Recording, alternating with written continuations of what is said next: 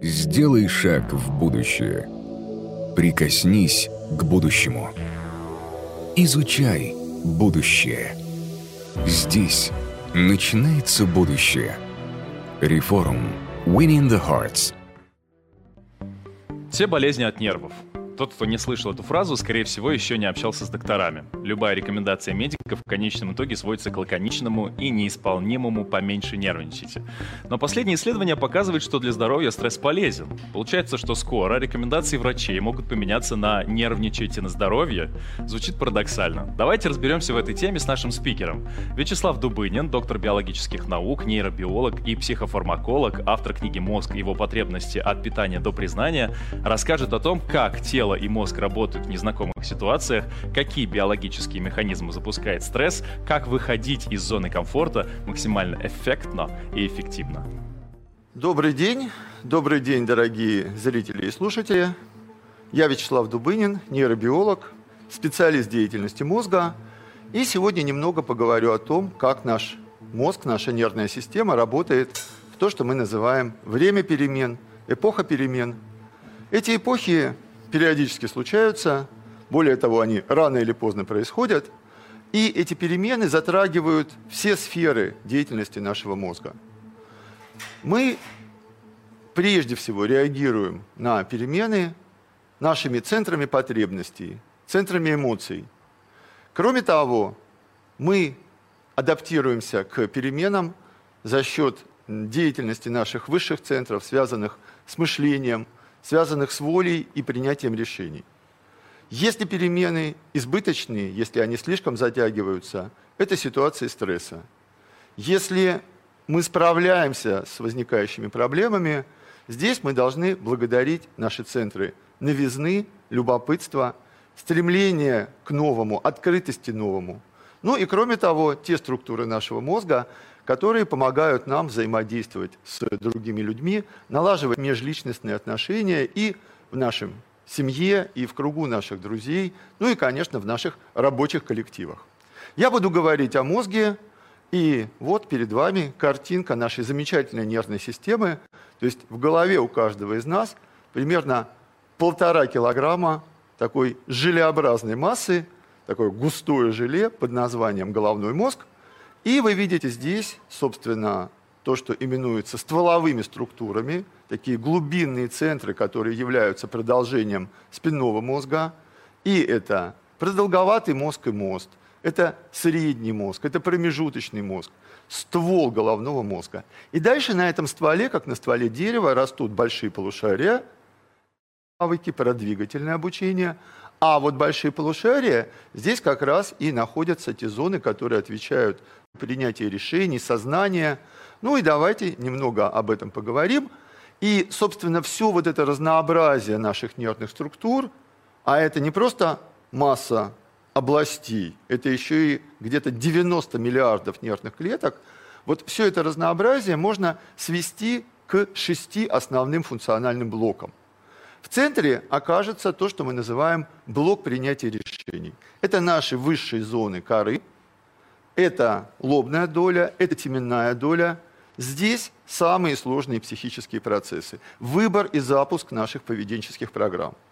А чтобы запускать не абы какие программы, а эффективные, качественные, полезные, на входе в блок принятия решений у нас, во-первых, центры потребностей, во-вторых, блок памяти, и в-третьих, наши сенсорные системы – то есть чего мы хотим, что мы знаем о путях удовлетворения потребности, что творится в окружающем мире. Все это учитывается при выборе и запуске поведенческих программ, и когда программа уже выбрана, то сигнал уходит на наши двигательные центры, управляющие мышцами, на наши вегетативные центры, которые управляют внутренними органами. И вот уже задвигались руки-ноги, вот сердце забилось чаще, вот расширились бронхи. Мы что-то делаем, получаем результаты. С помощью сенсорных систем оцениваем эти результаты. Дальше сигнал опять передается в блок принятия решений, и вы видите такую зацикленную схему, которая подталкивает нас все время что-то делать, а просто так тихо лежать – это не очень характерно для нашего мозга. Ну и еще один блок вы видите в правом верхнем углу. Центры сна и бодрствования, которые задают тонус всем нашим психическим процессам. На каких из этих зон, на какие из этих зон прежде всего влияют перемены, изменения? Ну, пожалуй, начнем с центров потребностей и эмоций. Потребности, а особенно биологические потребности, это врожденно заданные программы, которые вставлены в наш мозг эволюцией, и совокупность этих программ, по сути, образует то, что мы называем темпераментом. То есть, когда мы говорим о холерике, флегматике, сангвинике, какие-то более сложные классификации темперамента предлагаем, там в основе разделения на разные варианты поведения и на разные варианты восприятия мира как раз центры наших биологических потребностей, которые в основном располагаются вот в этих самых глубинных стволовых структурах, ну, скажем, нижняя часть промежуточного мозга – гипоталамус. Или, например, структуры, которые находятся в глубине больших полушарий, называются базальные ганглии, и ключевая из этих структур – миндалина. Или по латыни мы говорим амигдала. В нашем мозге, таким образом, существует несколько десятков центров, которые отвечают за наши врожденно заданные биологические потребности – и мы так устроены, что обязаны эти потребности удовлетворять. И когда мы их удовлетворяем, мы испытываем положительные эмоции. И положительная эмоция приятна для нас, как для субъекта, но с точки зрения системной работы мозга, положительная эмоция – это тот фон, на базе которого мы запоминаем успешные программы. Ага, вот что нужно делать, чтобы было хорошо. А когда делал, делал и не вышло, мы испытываем негативные эмоции, и негативные эмоции, опять же, говорят нашей коре больших полушарий, какие программы не стоит реализовать. Таким образом, получается изменение глобального рейтинга поведенческих программ, и в этом смысле наши эмоциональные переживания, они очень важны вообще для выстраивания нашего поведения не только здесь и сейчас, но и в дальней перспективе. Биологические потребности – это потребности, которые объединяют нас с высшими животными – и вы видите картинку с кошкой, которая хочется пить. Вы видите картинку с крысой, которая несет своих детенышей. Программы голода и жажды, программы заботы о потомстве, они, конечно, врожденно заданы. Ну и вот здесь вы видите ту классификацию, которую использует современная физиология для описания биологических потребностей. Принято выделять программы витальные, социальные и программы, направленные в будущее, или мы говорим еще программы саморазвития. Витальные – это программы, без которых просто помрешь. Еда, питье, безопасность. Программы, связанные с комфортом, со сном, с тем, что мы называем гомеостаз, скажем, постоянная температура тела, постоянное кровяное давление, дыхание, конечно, самое, пожалуй, витальное из программ. Социальные программы это все, что связано с отношениями полов и с нашим потомством, но не только.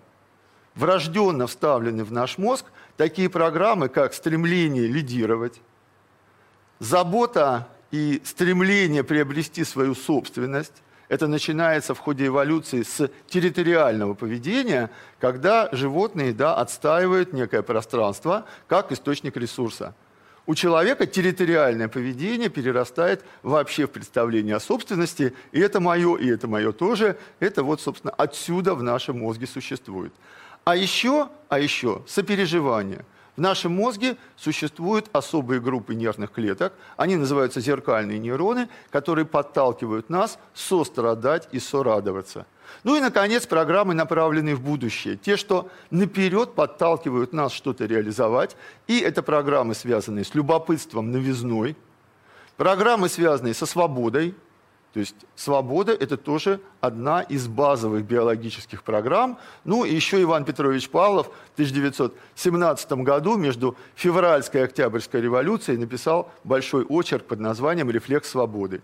Программы подражания – это тоже зеркальные нейроны, которые подталкивают нас повторять чье-то поведение, игровые реакции. Вот все это различные биологические потребности. Мы живем, удовлетворяя эти потребности, копим индивидуальный опыт – и выстраиваем свое поведение, чтобы быть достаточно успешными и чтобы баланс положительных и отрицательных эмоций был хорошим, правильным, в пользу положительных эмоций. И все вроде бы Неплохо, и вроде бы привыкли, приспособились, и тут бац, и эпоха перемен. И те навыки, которые мы использовали, они частично или полностью становятся неудачными, неуспешными, неуместными. И нужно меняться, и это общая логика вообще существования нашего мозга, нашей нервной системы. Тут, конечно, многое зависит от того, а сколько этих самых перемен – если не очень изменился окружающий мир, то это скорее любопытно. Нам интересно, как мы справимся с той или иной проблемой. Но если перемены слишком значительные, они вызывают перенапряжение организма, нервной системы, и мы тогда уже говорим о том, что возникает стресс. Ну и стресс – это понятие, которое вошло в бытовой обиход, но когда-то да, его придумали физиологи, и классик исследований в этой области Ганс Силье, он определял стресс как общую реакцию организма и нервной системы на сильное или очень сильное воздействие. От чего берется стресс? Ну, в простом варианте это сенсорный стимул. Скажем, что-то заболело, или какой-то сильный сигнал. Ну, скажем, сосед уже вторую неделю перфорирует стену где-то рядом с вашей квартирой. Понятное дело, это стресс. Мощный источник стресса – это неудачная деятельность, когда нарастает потребность, а вы не можете ее удовлетворить. Ну и, наконец, неизвестность. Если действительно перемены слишком глобальны, это воспринимается как источник стресса – и, стало быть, нужно реализовать некое поведение, направленное на преодоление, преодоление стресса. И здесь, соответственно, выделяют стресс короткий, который можно как-то вот, да, преодолеть за несколько часов, несколько дней. И стресс длительный, хронический.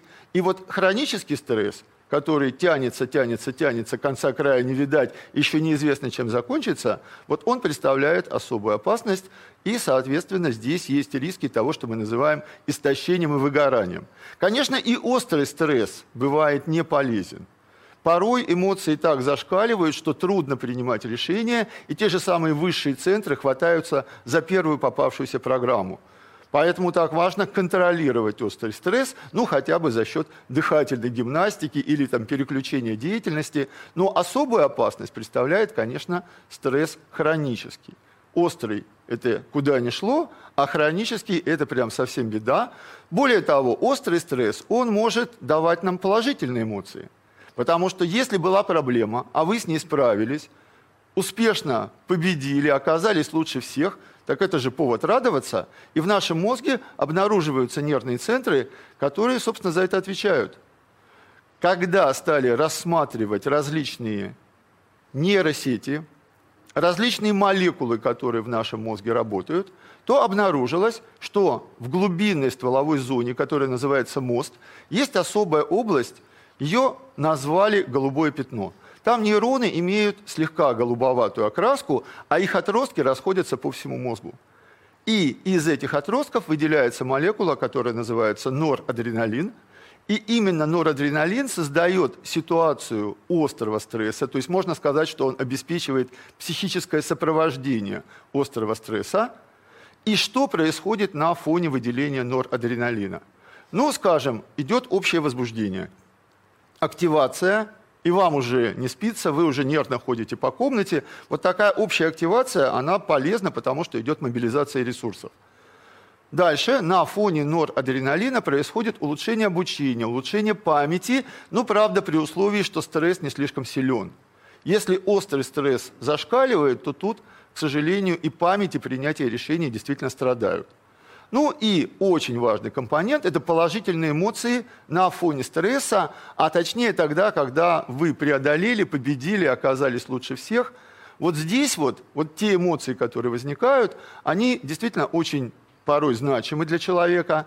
Азарт, победа, преодоление. Ну и тут мы действительно упираемся в то, что называется темперамент, потому что если лично в вашем мозге активно работает голубое пятно, то вы человек более ориентированный именно на такие эмоции преодоления. Они для вас более значимы, более приятны. И, скажем, прыгнуть с парашютом для вас вообще прекрасное занятие, и вы получаете кучу позитива и долго об этом вспоминаете, и готовы повторить. А если у вас слабенькое голубое пятно, вы вообще не понимаете, зачем люди прыгают с парашютом.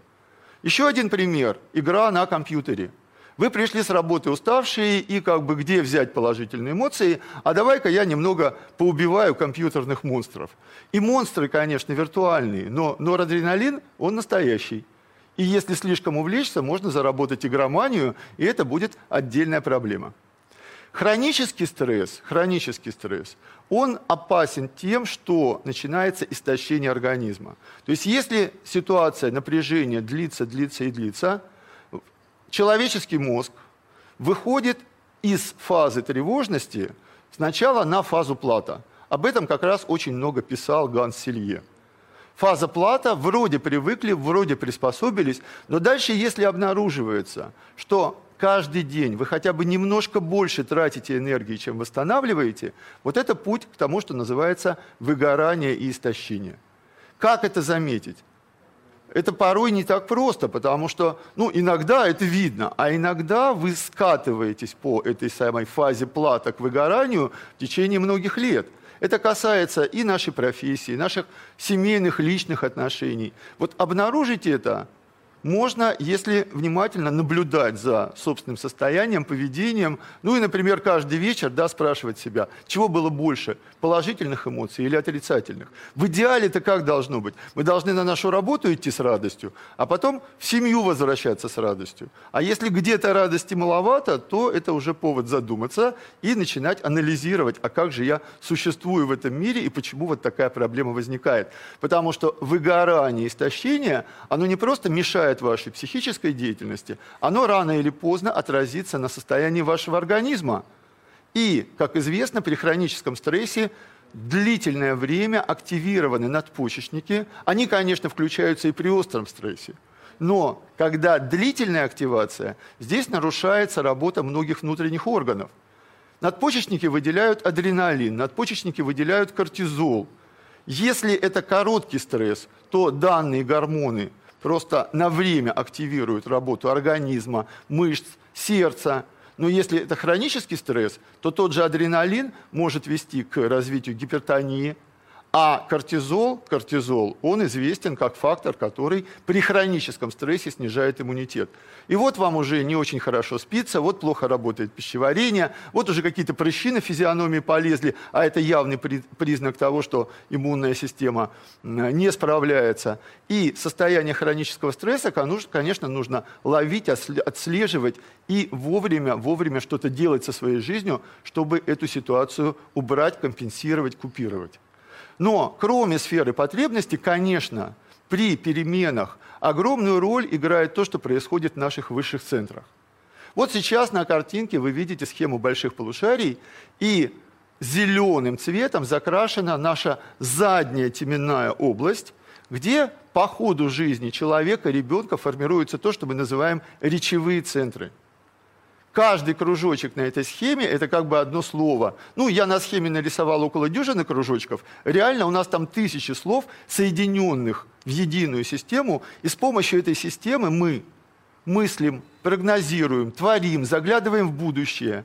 И вот эта информационно-речевая модель мира, она основа нашего мышления – нашего восприятия действительности. Ну и недаром Стивен Хокинг говорил о том, что мы живем в ситуации модели зависимого реализма. Мы формируем наши представления о мире, о других людях, о самом себе. И возникает вот эта модель, модель.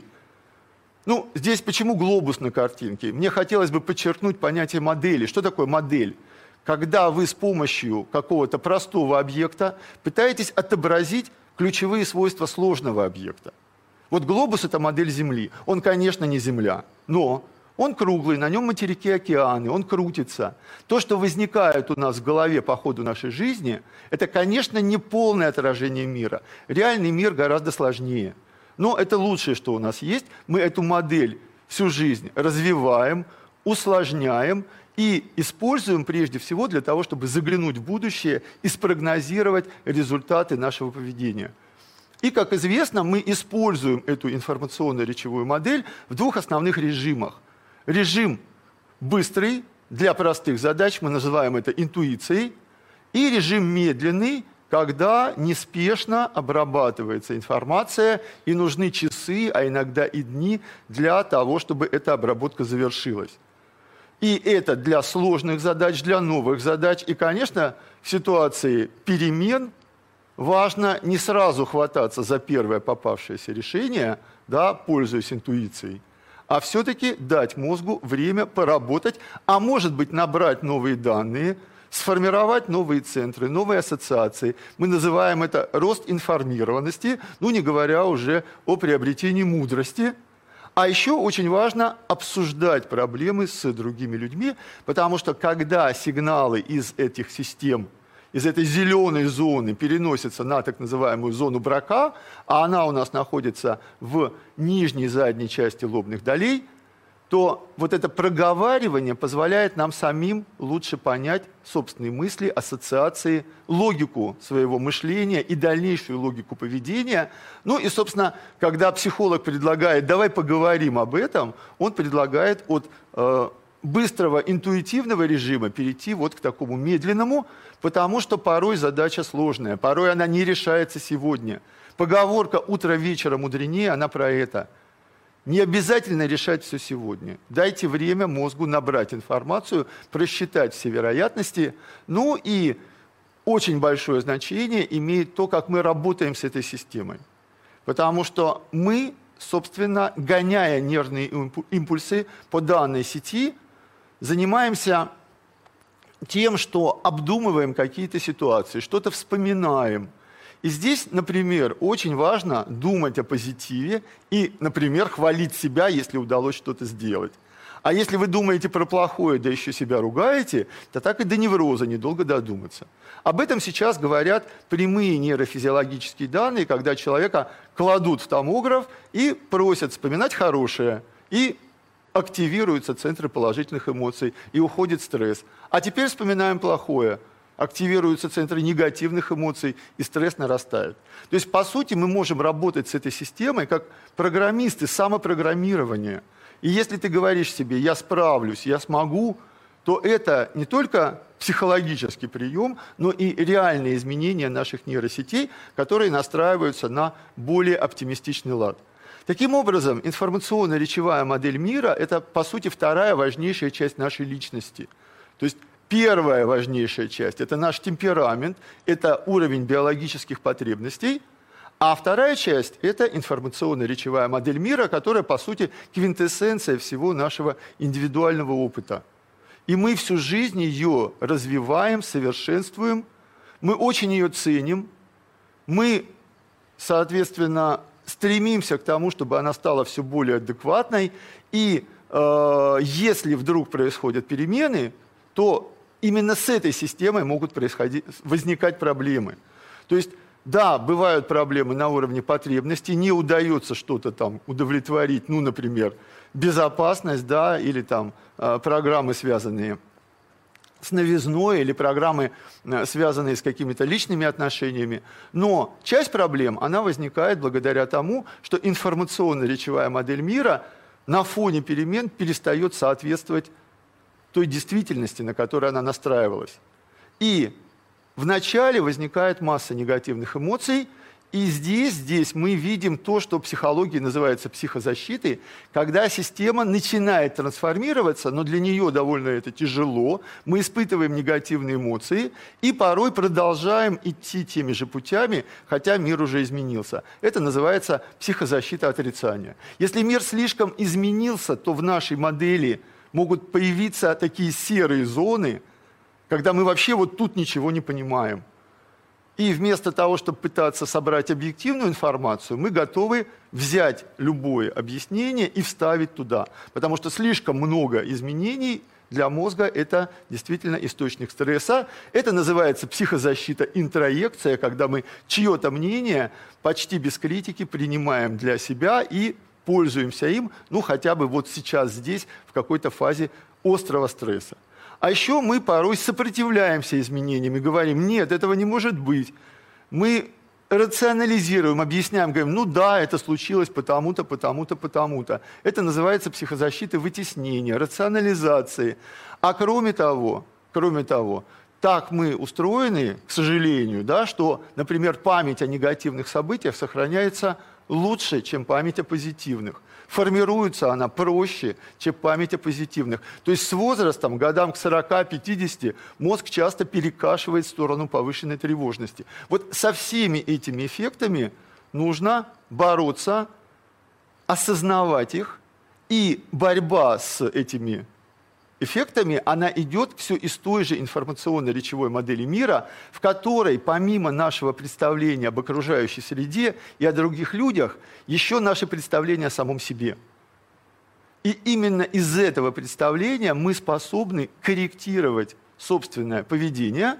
Ну и если вернуться к общей схеме мозга, то что мы видим – собственно, поведенческие реакции, поведение запускает наша лобная кора, точнее передняя часть лобной доли, которая называется кора префронтальная. Именно она учитывает сигналы из центров потребностей, центров памяти, сенсорные сигналы, результаты мышления. И лобная кора порой готова схватиться, особенно на фоне стресса, за первую попавшуюся программу. Вот на этом уровне при помощи теменной коры мы способны ее остановить. То есть мы способны заблокировать, сказать стоп той программе, которая готова лобная кора включить, превратить в реальное поведение.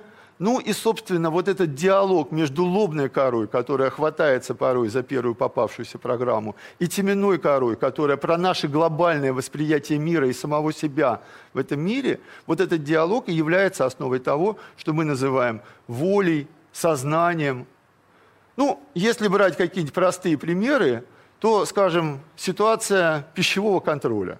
Вот вы решили сесть на диету и уже героически, скажем, 6 э, часов ничего не едите и чувствуете, как худеете просто на глазах.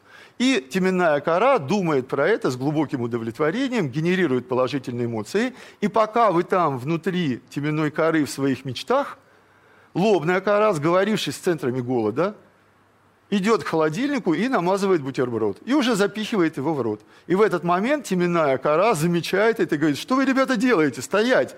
Они говорят, ну, всего один бутербродик, разве чего-нибудь будет? И теменная кора так задумывается, да, один бутерброд, может, ничего и не будет. И вот этот диалог лобной коры, которая очень сильно реагирует на сигналы от центров потребностей – и теменной коры, где наше представление о том, какими мы должны быть, вот этот диалог действительно важнейшая часть наших высших психических процессов. Перемены.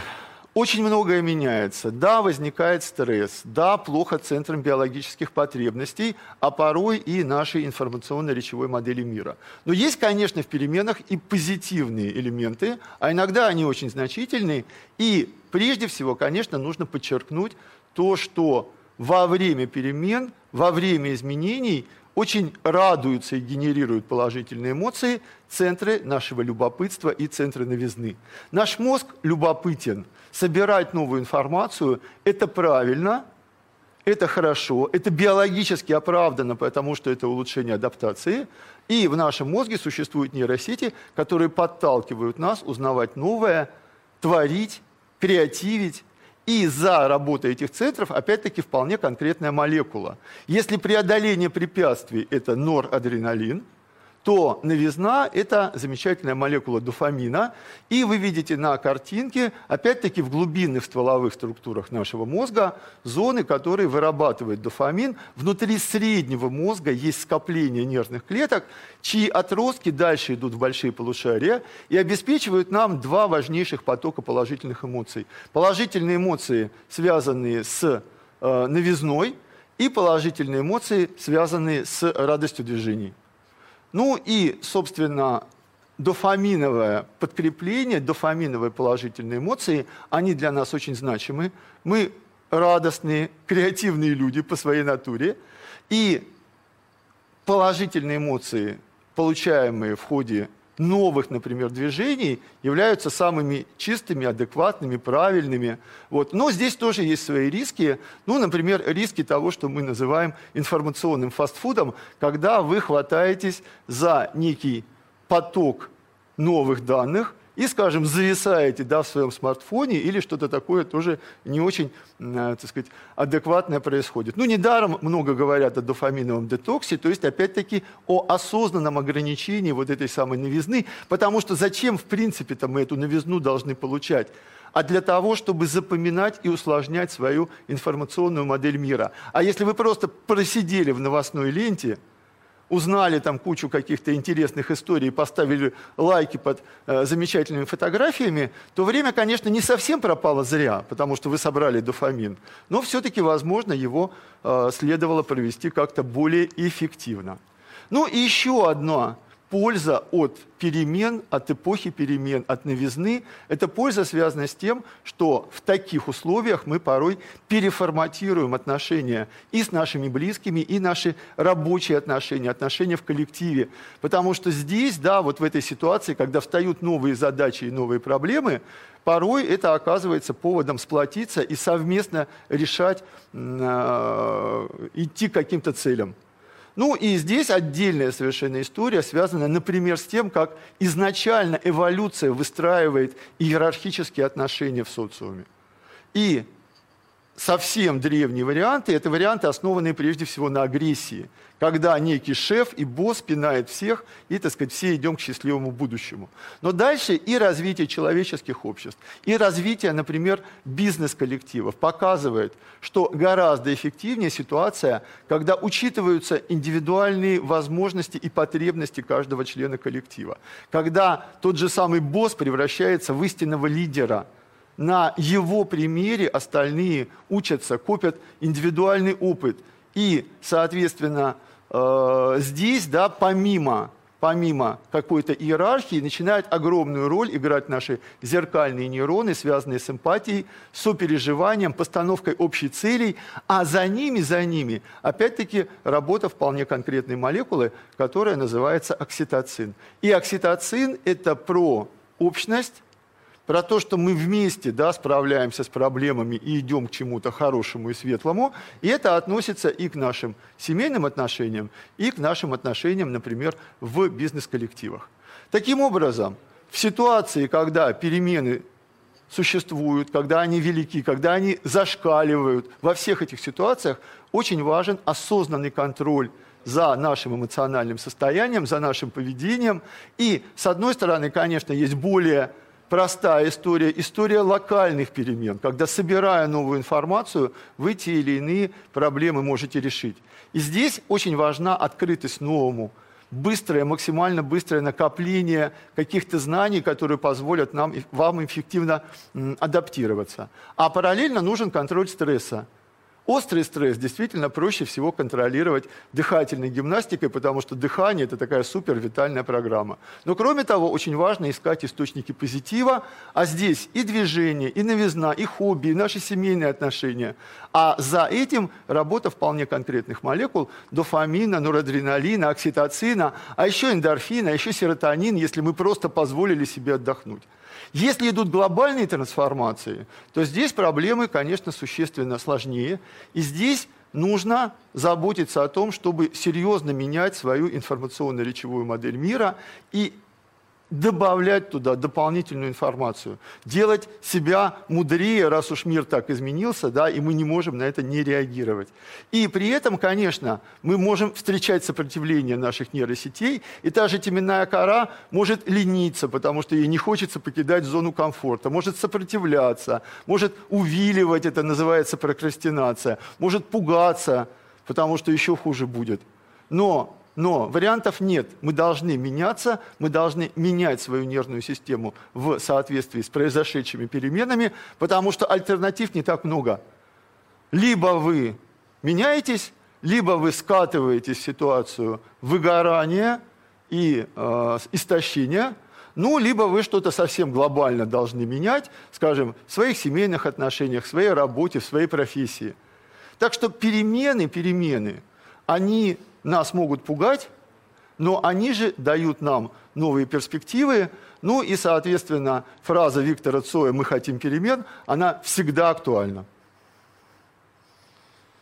Спасибо, я закончил и теперь готов ответить на ваши вопросы. Вячеслав, спасибо вам большое за выступление. Очень жалко, что всего 30 минут. Хочется слушать и слушать. И у нас в целом там э, тайминг довольно насыщенный, но прям вот у меня огромное количество вопросов и от себя, и от наших зрителей. И я вот прям с места карьеры и, и понесусь.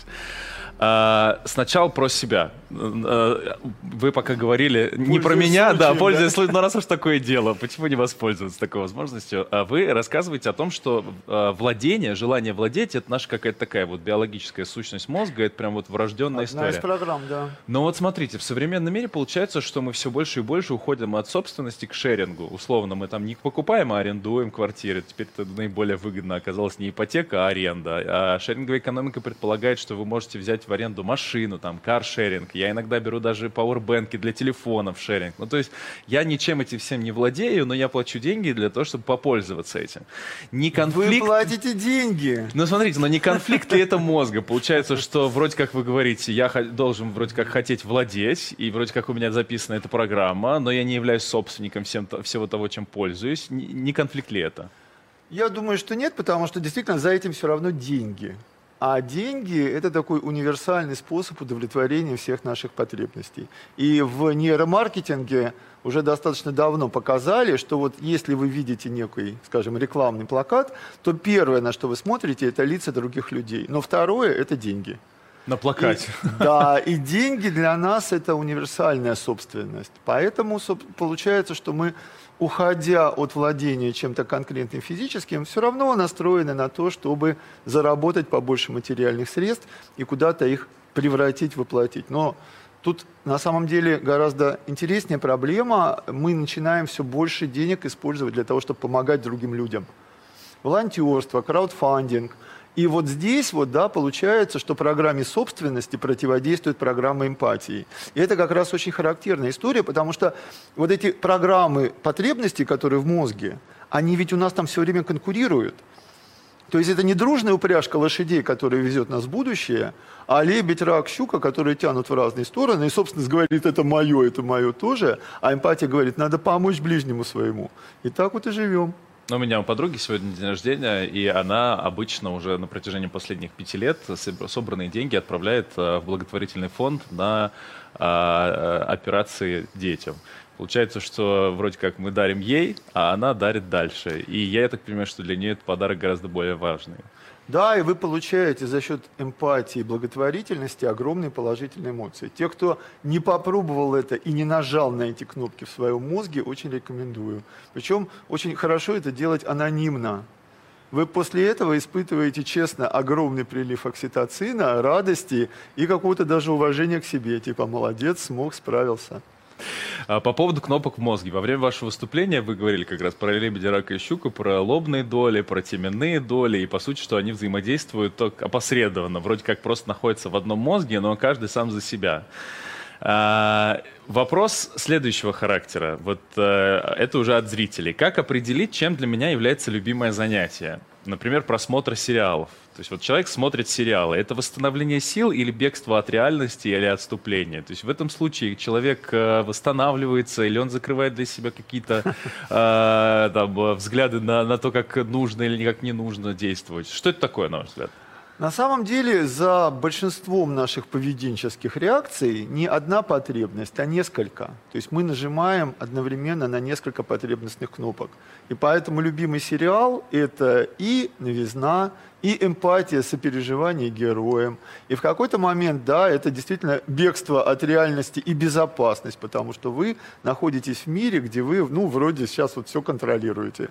Вклю... Нажал кнопочку, включился сериал, э, значит, это самое. Отпустил кнопочку, сериал выключился. А еще это общение, если вы с кем-то это смотрите и потом обсуждаете. Ну, плюс, и... наверное, еще причастность к э, общему, потому что потом в контексте ты рассказываешь про какую-нибудь игру да? кальмара или еще чего-нибудь, и все вроде как в одном информационном Конечно, да. То есть это еще и эмпатия, потому что э, и вот это вот э, окситоциновое, да, сопереживание совместное. Ведь вместе что-то смотреть, это очень важно. Вот когда мы там два года сидели в онлайне и, значит, смотрели только через э, это самое, дисплеи на своих, например, коллег, это же была совсем другая история. Или мы там выступали перед виртуальным залом. Ведь когда вы реально сидите в зале, вы сопереживаете актеру, а еще другим зрителям. И это тоже огромный поток положительных эмоций, поэтому публичные зрелища никуда не деваются.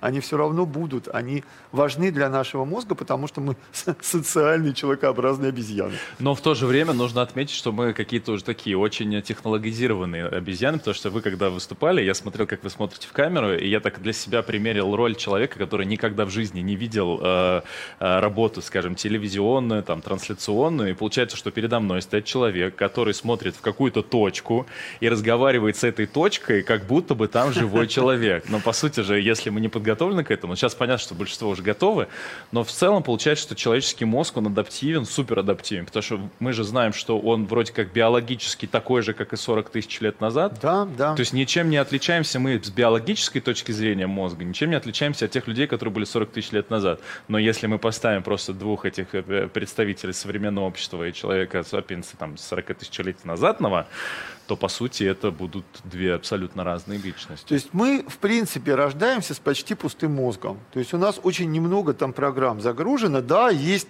биологические потребности, но они так довольно мутно там пока еще да, функционируют. И дальше вот этот пустой мозг записывает информацию, и мы можем его адаптировать и к каменному веку, и к Древнему Египту, и к Средневековью, и к 21 веку. То есть, получается, и мы... в этом наша сила. Э, получается, мы — это мы, потому что есть образование и общество, и социум, и культура. Да, То есть, если и, у нас и это... начиная с наших родителей, да, и наших учителей в школе, да, да, да, потому что человеческая эволюция, ну вообще эволюция сложного мозга привела к тому, что вместо, или скажем так, в дополнение к генетической передаче информации, возникла прямая передача информации с нейросети на нейросеть. То есть вы просто смотрите, как другой это делает, и повторяете, и как бы грузятся совсем новые программы, и вот, пожалуйста, человек 21 века. Кстати, о новых программах. Есть вот вопрос. Почему наш мозг сопротивляется всему новому? Как изменить эти настройки? Сопротивление новому – это, я думаю, прежде всего программы лени. То есть вот это вот лень, двигатель прогресса, да, это, конечно, преувеличение, но это говорит о том, что, да, есть эти врожденные программы, их физиология называют программы экономии сил. И, собственно, биологически понятно, а зачем тратить энергию, если можно ее не тратить.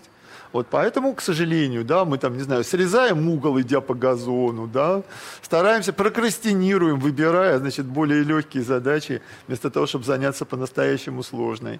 Ну и э, вот это все, вот все биологические потребности, они ведь у нас записаны практически на бессознательном уровне. И вы начинаете запихивать в мозг новую информацию, а ваши нейросети говорят, да ладно, мы и так уже достаточно знаем. И обойти вот эту антиспам-систему бывает очень сложно. И что делать? Что делать? Ну, про это еще Павлов писал, да? Значит, то, что вы учите, должно быть для вас значимо. Если это не значимо, вы хоть сто раз учебник прочтите, дальше кратковременной памяти не пройдет. Дальше повторы. И повторы не только несколько раз загонять в мозг, но очень важно рассказать. То есть работать не только на вход, но и на выход. Поэтому если что-то хотите усвоить, да, то, пожалуйста, публичные выступления – это самый лучший, мощный лайфхак. То есть, получается, можно прям буквально паузу, это получается, что э, э мы должны передавать информацию, чтобы сами ее запоминать? Конечно, конечно. Очень только, интересно. Только тогда возникает та самая эмоция. Ну, как преподаватели обычно говорят, да, прочел лекцию, два раза прочел, ты уже сам все понял, а студенты все еще не понимают. Подожди, да? можно прям вот а, паузу? Получается, что даже биологически, социально мы заточены на то, чтобы становиться все более и более образованными, потому что если мы а, для того, чтобы запомнить самому информацию, нужно ее передать другому человеку, то получается распространение информации в принципе заложено как э, наша да, биологическая да, потребность. Да. И не только у человека это. Мы же видим, что точно так же устроены дельфины, шимпанзе и даже эти самые сурикаты. Ну, приматологи сейчас очень много об этом говорят, о том, что вот смотрите, культура, да, например, там у каких-нибудь шимпанзе. Вот разбиваем орехи палкой, и с этой стороны горы живет племя, ну, точнее, стая шимпанзе, которая только палкой разбивает орехи, а с другой стороны живет стая, которая только камнем разбивает орехи. То есть в их социуме какая-то гениальная обезьяна первая это придумала, и дальше это передается за счет работы зеркальных нейронов за счет того, что детеныш внимательно наблюдает, как это делает взрослый, И для него просто подражать взрослому – это отдельный источник положительных эмоций. Сейчас многим родителям, я, мне кажется, так эта информация будет полезна, поскольку если вы не занимаетесь спортом, но хотите, чтобы ваш ребенок занимался, займитесь им сами. Да, да, да. Это называется «Что мне делать с моим подростком, который все время сидит в компьютере?»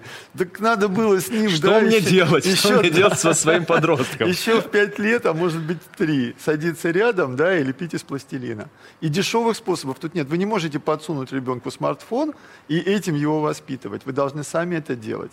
А что значит должны? На самом деле у нас же там программы взаимодействия с нашими детьми, и там тоже куча положительных эмоций. И за ними тот же окситоцин, пролактин – и когда ваш ребенок растет, очень важно осознавать, что вот сейчас ему три года, и больше ему не будет три года. И если вы сейчас с ним не поиграли, это время будет упущено. А потом ему четыре года, а потом пять, и каждый раз это необратимые события. Ну, можно, конечно, следующего ребенка завести, но с этим, да, с этим-то вы уже не повзаимодействуете. А, давайте тогда подытожим. То есть для того, чтобы а, что-то получить новое и не сопротивляться новому, нужно поверить в то, что вам это нужно, повторять, да, соответственно, отдавать да, другим да. людям есть что-то Ну, еще? есть такая замечательная фраза Бориса Пастернака. Он, значит, сказал, только гений э, активен спонтанно, остальные работают из-под палки обстоятельств. Вот надо так организовать свою жизнь, чтобы возникла эта палка обстоятельств. Ну, порой она и сама, конечно, возникает. Вот. И тогда возник, появляется та мотивация, и та, активируется та потребность, которая нас двинет к новым знаниям, к новым навыкам. Очень много вопросов. Режиссер говорит, надо заканчивать. Еще парочку задам. У интровертов или экстравертов быстрее или и качественнее развиваются нейронные связи? Зависит ли от психотипа, от э, там, эмоциональности человека, то насколько хорошо формируются у него нейронные связи? Да, конечно, очень много зависит от, э, собственно, вот этих врожденных настроек. Ну, интроверты экстраверты – это как бы только поверхность да, наших знаний. На самом деле там существуют классификации, когда не 4 темперамента, а, скажем, 16 или там 72. Вот. Но экстраверты, для них, конечно, важнее тот дофамин, который приходит за счет восприятия внешней среды, а для интроверта важно то, что там внутри варится. Потому что мы так устроены, что мы дофамин можем добывать, просто играя с этой моделью мира. Срифмовал два слова – сочинил, да, математическую задачку или там решил шахматную задачку. Вот уже положительная эмоция. И мы разные, и в этом наша сила. Потому что в изменяющейся среде, где куча перемен, очень важно, чтобы люди были разными, и тогда это, собственно, залог успеха. Кто-нибудь да вытащит нас из очередной ямы. Добывать дофамин, я запомню для себя это. А еще норадреналин, а еще окситоцин, а еще иногда эндорфин. Кто-то добывает сейчас крипту, а мне кажется, что валюта будущего – это дофамин. Ну, по сути, он тоже добывает дофамин, но просто вот таким опосредованно. А может быть, просто отжаться 15 раз, конечно. Последний вопрос, давайте еще закрепим. Какие методы, есть, э, какие методы выхода из стресса существуют? Значит, мы контролируем острый стресс, осознаем его и сдерживаем за счет переключения, за счет добычи дополнительных положительных эмоций, общения с близкими, да, там, новизна, движение, движение самый лучший дофамин. Мы овладеваем дыхательными гимнастиками там, и все такое.